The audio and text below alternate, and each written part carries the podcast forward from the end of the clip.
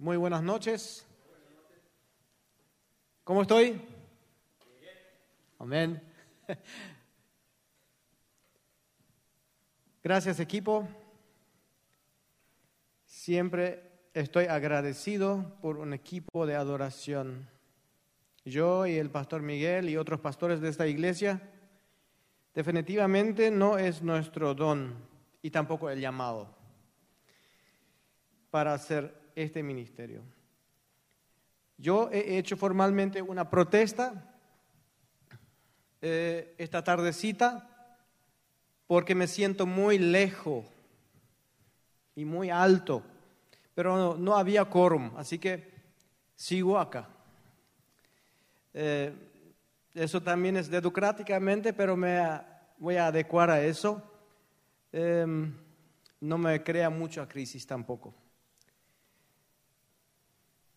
Agradezco a los, a los pastores que siempre me tienen mucha piedad y me dan, creo que mucho más libertad que cualquier otro, otra persona que comparte la palabra. En esta ocasión solamente me dieron la fecha y la hora, por supuesto. Ni texto ni tema. Entonces, eh, como, como dijo Marcos Witt en su libro, cuando voló la primera vez en el avión, entonces él estaba con el Espíritu Santo solo en el avión y así más o menos era esto también. Suelo caminar, aunque ustedes no lo crean, eh, soy de caminar, hago caminata y me voy caminando y digo, ¿y de qué voy a hablar? Eh, camino a la mañana media mañana, hay muchos autos, muchos ruidos, pero igual me escucha el Espíritu Santo, igual oro a veces. Y voy orando y digo, ¿de qué voy a hablar? ¿De qué voy a hablar en esta fecha? Estoy vagando entre algunos, algunos temas y algunos, algunos textos tal vez. Y después digo, pero si a mí no me confronta el tema, y pido que este tema primero a mí me confronta, pero ¿para qué pedí eso también? A veces pedimos cosas y no esperamos que realmente así sean o se cumplan. Llega el día, porque ya sabía que llega el día, en algún momento llama la, la secretaria o te deja un mensaje, dice, ¿y cuál va a ser tu tema? Y lo comparto con mi esposa, le digo, se contactó y, ¿y qué vas a hacer? No sé. Lo único lo que me viene en la mente es, eh, Josué y Caleb. ¿Y qué eso? Y no sé. ¿Y qué vas a hacer? Y le voy a decir esto. Por eso, el domingo pasado, si ven, vieron el, el, informativo, decía José, Josué y Caleb. Y nada más. Pues ni yo sabía qué iba a hacer, ni el tema. Entonces, durante la semana me fui trabajando, trabajando en esto, y no tengo unos versículos yo elegí dos capítulos como respaldo. No voy a leerlos, no se preocupen. Entonces pregunté, me pregunté y pregunté también, ¿y, ¿y eso para qué? Josué y Caleb. ¿Qué tienen estos dos que nos puede ayudar? La actitud. La actitud, ¿verdad? Y quiero ir compartiéndoles, voy a leer de repente algunos versículos, voy a ir hablando algunas cosas, compartiéndoles algunas ideas. Lean los dos capítulos y mucho más también es súper interesante. De repente los detalles y se podría sacar mucho más jugo de este texto de lo que voy a hacer hoy. Sabemos que ellos estaban a punto de entrar en, en la tierra prometida la expectativa me imagino que estaba de punta. Sabemos cuando ya hemos esperado mucho tiempo algo y prácticamente ahí nomás está, la expectativa es alta en nosotros y en ellos también. En Números capítulo 13, versículo 1, quiero compartir con ustedes 1 y 2, donde dice, y Jehová habló a Moisés diciendo, envía tú hombres que reconozcan la tierra de Canaán, la cual yo doy a los hijos de Israel, de cada tribu de sus padres enviaréis un varón, cada uno príncipe entre ellos. Moisés recibe una palabra. No, no es que Dios le dice, andas tú. No, elegí uno de cada uno. Ser elegido de cada, ser una persona que representa una tribu, un, grupo de personas, no es poca cosa. Es un gran privilegio, pero es una gran responsabilidad. Porque vas a estar en medio, vas a estar solito como representante de alguien. Entonces tus actos, tus hechos, tus dichos son considerados como más o menos así piensa este grupo, porque él representa esto.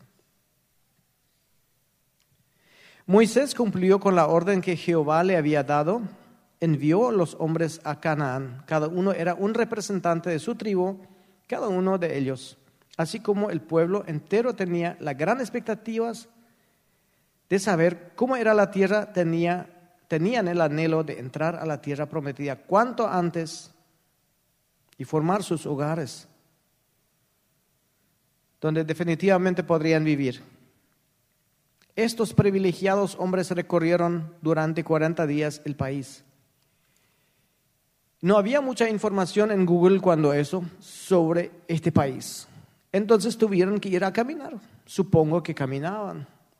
Tal vez usaron camellos, no sé. Pero yo más creo que se fueron caminando, recorriendo, conociendo el grupo. Todos vieron lo mismo, todo el grupo, los ríos, las montañas, las ciudades y sus habitantes lo bueno y lo más difícil. Vieron todas las ventajas y también las dificultades. Inclusive habían traído frutas, algo extraordinario. Cuando vamos en grupo y vemos todo, yo supongo que habrán hablado. Esto es, esto es así, esto es así. Está la ciudad esta. El grupo compartió esto es lo que yo supongo. No dice otra cosa. Y así a veces a nosotros nos pasa. Todos vemos la misma cosa. Todos estamos encomendados, eh, somos encomendados para hacer una cosa. Después dice, en aquel día, cuando les tocó dar el informe, dijeron lo siguiente. Y acá quiero leer algunos versículos que son el 13 del 26 al 29, donde dice lo siguiente. Y anduvieron y vinieron a Moisés y a Aarón y a toda la congregación de los hijos de Israel en el desierto de Parán, en Cádiz, y dieron la información a ellos y a toda la congregación y les mostraron el fruto de la tierra. Y les contaron diciendo, nosotros llegamos a la tierra a la cual nos enviaste la que ciertamente fluye leche y miel, y este es el fruto de ella. Mas el pueblo que habita en aquella tierra es fuerte, y las ciudades muy grandes y fortificadas. Y también vimos allí los hijos de Anac. Amalek habita en Negev, y el Eteo, el Jebuseo y el Amareo habitan en el monte, y el Cananeo habita junto al mar y a la ribera del Jordán. Voy a seguir leyendo hasta el 33. Entonces Caleb hizo callar al pueblo delante de Moisés y dijo, subamos luego y tomemos posición de ella, porque más podremos nosotros que ellos. Mas los varones que subieron con él dijeron, no podremos subir contra aquel pueblo porque es más fuerte que nosotros. Y hablaron mal entre los hijos de Israel de la tierra que habían reconocido, diciendo la tierra por donde pasamos para reconocerla es tierra que traga a sus moradores y todo el pueblo que vimos en medio de ella son hombres de gran estatura. También vimos allí gigantes, hijos de Anac, raza de los gigantes, éramos nosotros a nuestro parecer como langostas. Y así les parecía a ellos.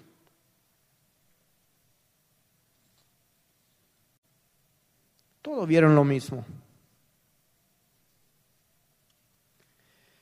Todos vieron lo mismo. algunas veces, cuando nosotros somos enviados, vemos las mismas cosas. A veces cuando somos enviados a predicar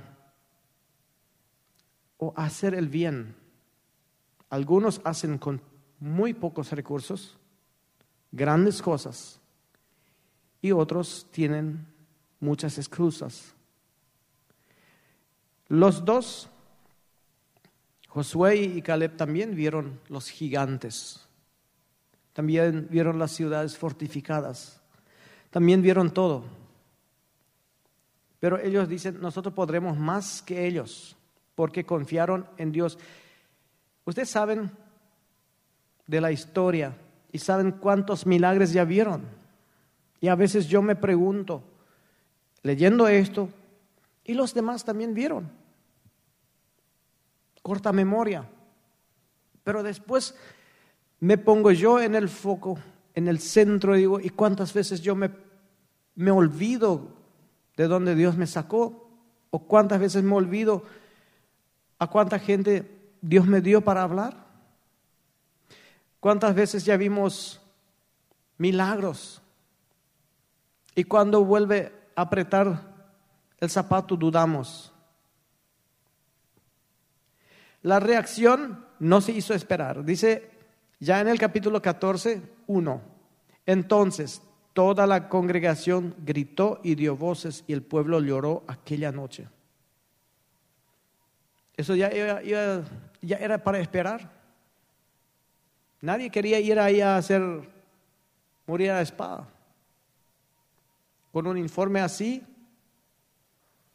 los diez borraron el otro, el otro informe de una.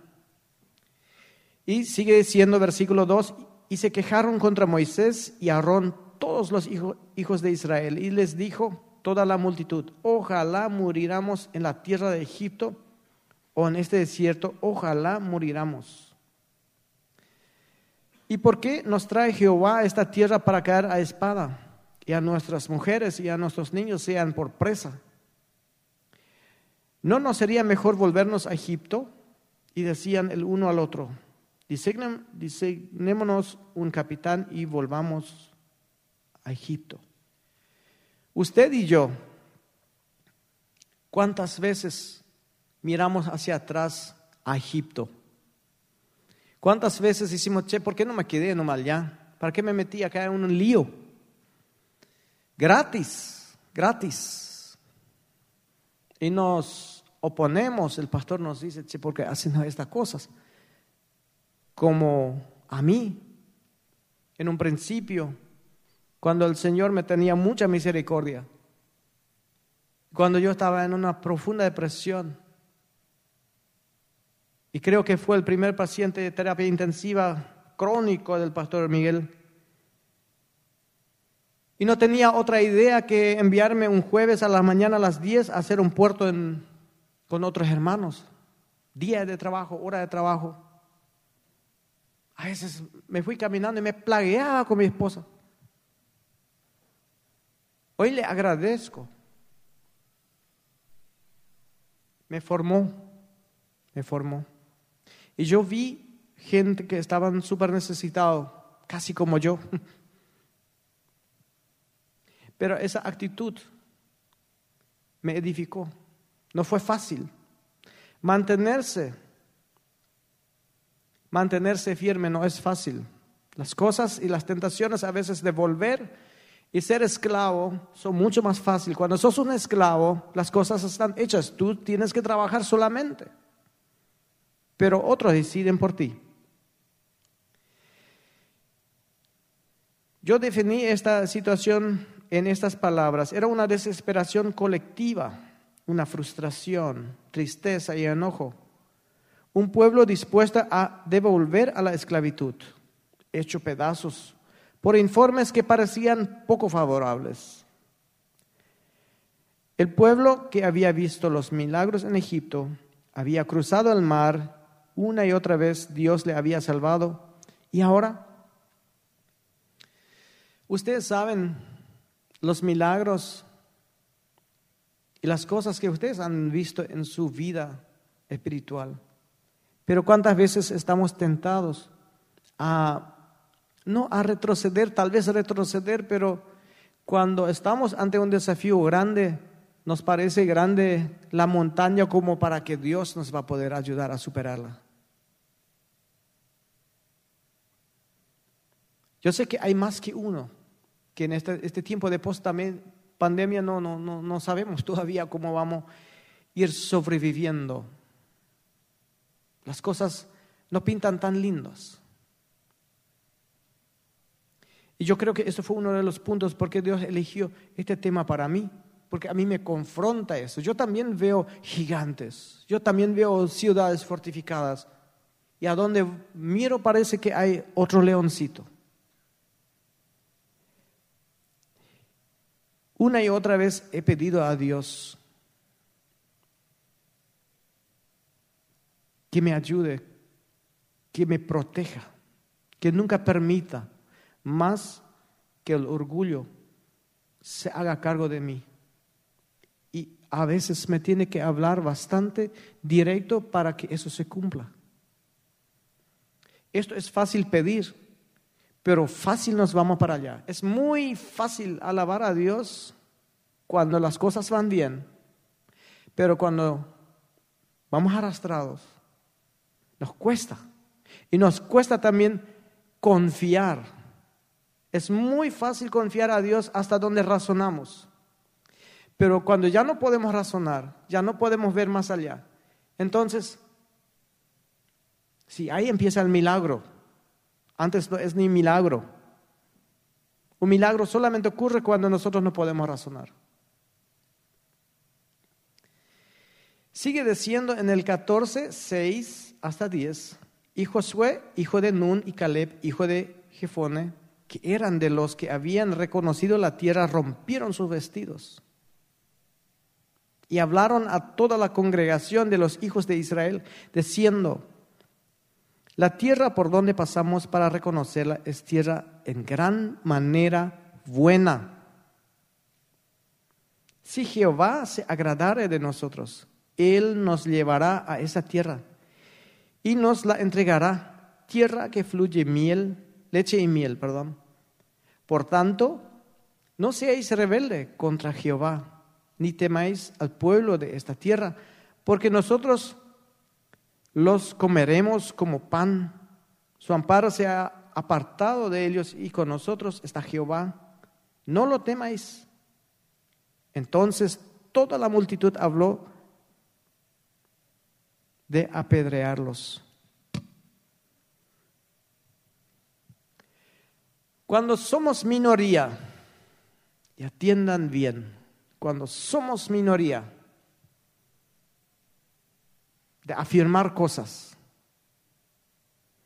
y de ponernos en la brecha por algo o por alguien, o por defender a algo o a alguien, no piensen que alguien les va a acariciar. Todas las flechas y todas las cosas que son dirigidas a aquel que usted va a defender o por la persona o por la situación que usted va a poner la cara o el cuerpo o el espíritu, usted va a recibir. Entonces, me pasó esto en la vida. Yo había asumido cosas Pero esto yo no tenía en cuenta, que las flechas iban a entrar en mí y nos dejan mal herido. Queremos tener a veces esta historia de fe como Elías y otros profetas grandes, pero no, estamos dispuestos a, a recibirlo. Cuando nosotros, como estos dos varones aquí, confiamos en Dios, o confiamos o defendemos una cosa, una situación. Y esta fue para el bien de todos, no importa, también me pasó. La multitud está dispuesto a liberarse de ti. Y sucede. No es fácil asumir cosas, ver los gigantes en los ojos. Me imagino que a David tampoco lo fue fácil. ¿Cuál fue la consecuencia para el pueblo? Una y otra vez vemos esto en, esta historia de, la salida de Egipto, que el pueblo, una y otra vez que el pueblo, no personas individuales también, pero el pueblo en, en general, tenía consecuencias, o sea, los hechos tienen consecuencias. Y a veces, a veces hacemos cosas o decisiones en nombre de alguien o en representación de alguien. Y pensamos que eso es muy, cuando la mayoría decide algo, eso es lo correcto, no es así. ¿Qué dice el Señor a mi corazón? Dice 14, 29.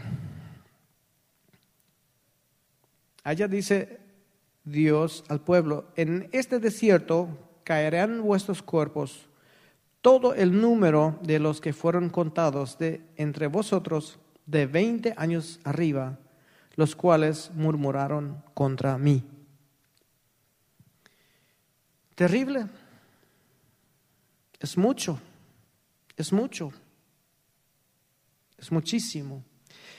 Y Josué y Caleb, y, y atiendan, y eso me llama la atención, no es que por lo menos no encontré, que el Señor dijo, bueno, ustedes dos ya pueden ir a vivir en Canaán.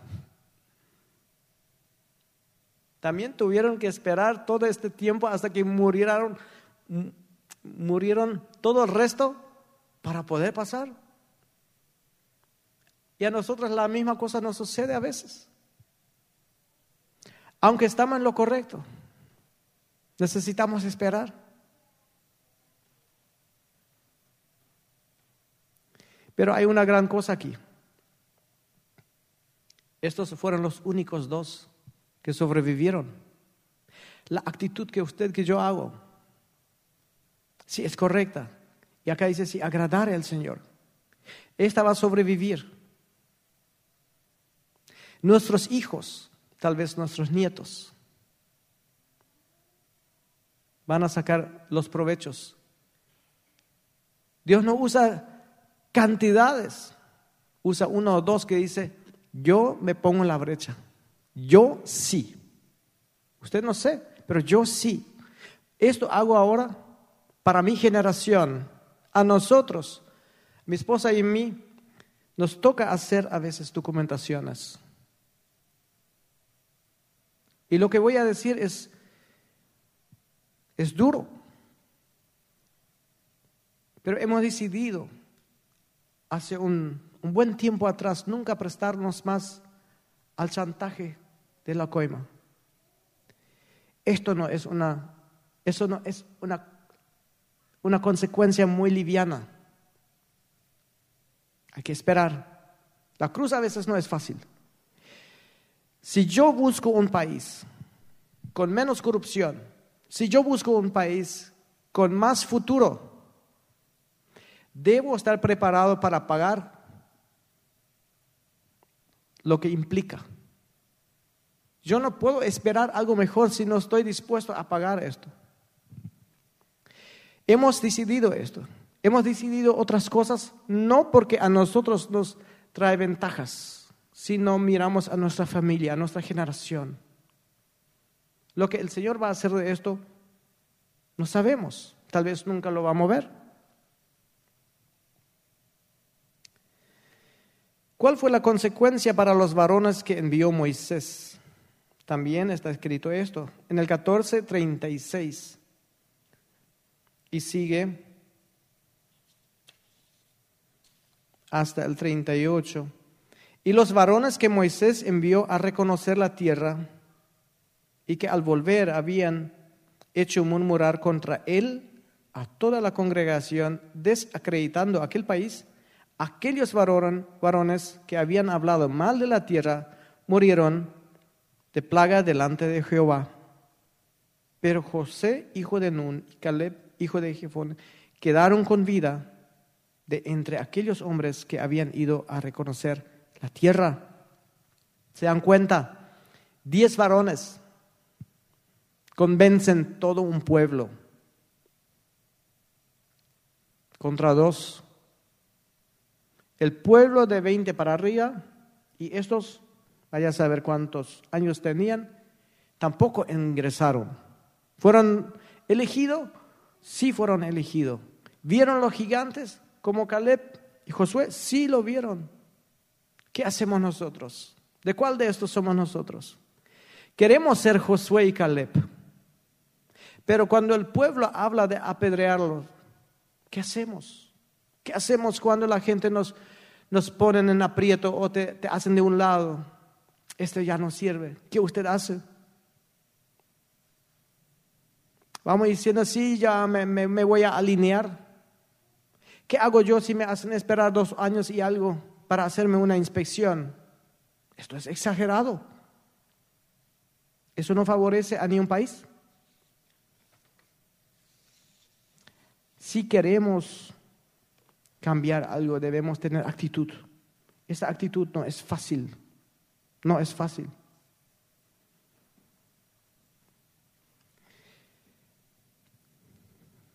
Si hoy ponemos nuestros nombres en esta lista, personas elegidas, empoderadas, personas que conocemos la palabra de Dios, que hemos pasado por milagros, hemos visto muchísimo cambio en nuestro entorno, de repente Dios nos envía a una tierra desconocida, ¿qué hacemos?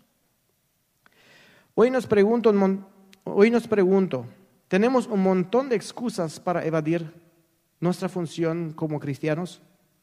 ¿Cuál es tu excusa? ¿Cuál es tu excusa? ¿Cuál es tu... ¿Por qué no contamos los testimonios? ¿Por qué no nos vamos?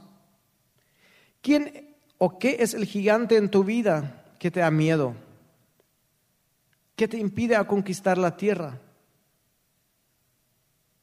Tal vez me dicen, sí, pero no conoces lo que es mi casa, lo que es mi hijo. No puedo. Ya tantas veces probé y probé el gigante que no te deja dormir. Tal vez son deudas, tal vez es el matrimonio, tal vez es una infidelidad. Y miren, yo sé de lo que hablo. Si algo no te deja dormir es cuando estás metiendo a tu pareja. Esto es tremendo. El Señor me ha sacado de, de grandes cosas y hoy no me avergüenzo de decirles, ¿De dónde me sacó? ¿Quién es el gran gigante? ¿Quién te amenaza? Son las actividades para las damas tal vez. Y el estrés diario como unas ciudades muy grandes y fortificadas. Parecen fortalezas del enemigo imposible de superar. A veces me da, me da pena las damas, cómo trabajan desde la primera hora la la mañana, a veces hasta la última hora. Después cuidan el hogar, cuidan el esposo. ¿De dónde sacan esta energía? No sé. Pero lo que yo sé que también se cansan. Se cansan muchísimo. El mundo ha hecho de, lo que el Señor hizo como último, como una ayuda y de han hecho una esclava Y no aguantan también muchas veces. Es un gigante. Jóvenes, tal vez sientes que tus padres no te entienden. Tus estudios, amistades que no perduran, o también tu gigante o la ciudad fortificada es el futuro. ¿Qué informes tienes que entregar? un montón de imposibles ciudades fortificadas y gigantes que impiden una vida plena en Cristo.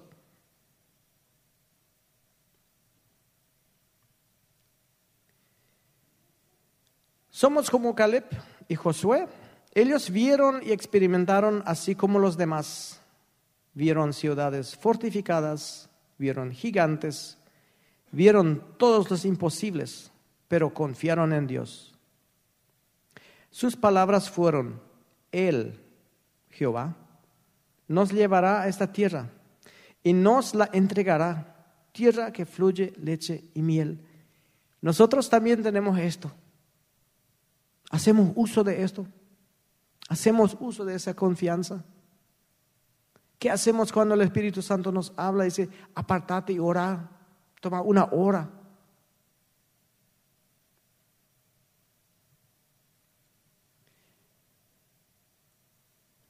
Tendremos dificultades y solo o con nuestra fuerza no podremos, mas si Dios nos acompaña, sí lo podremos. Fue muy grande la diferencia entre Josué y Caleb y los demás varones, fue entre vida y muerte.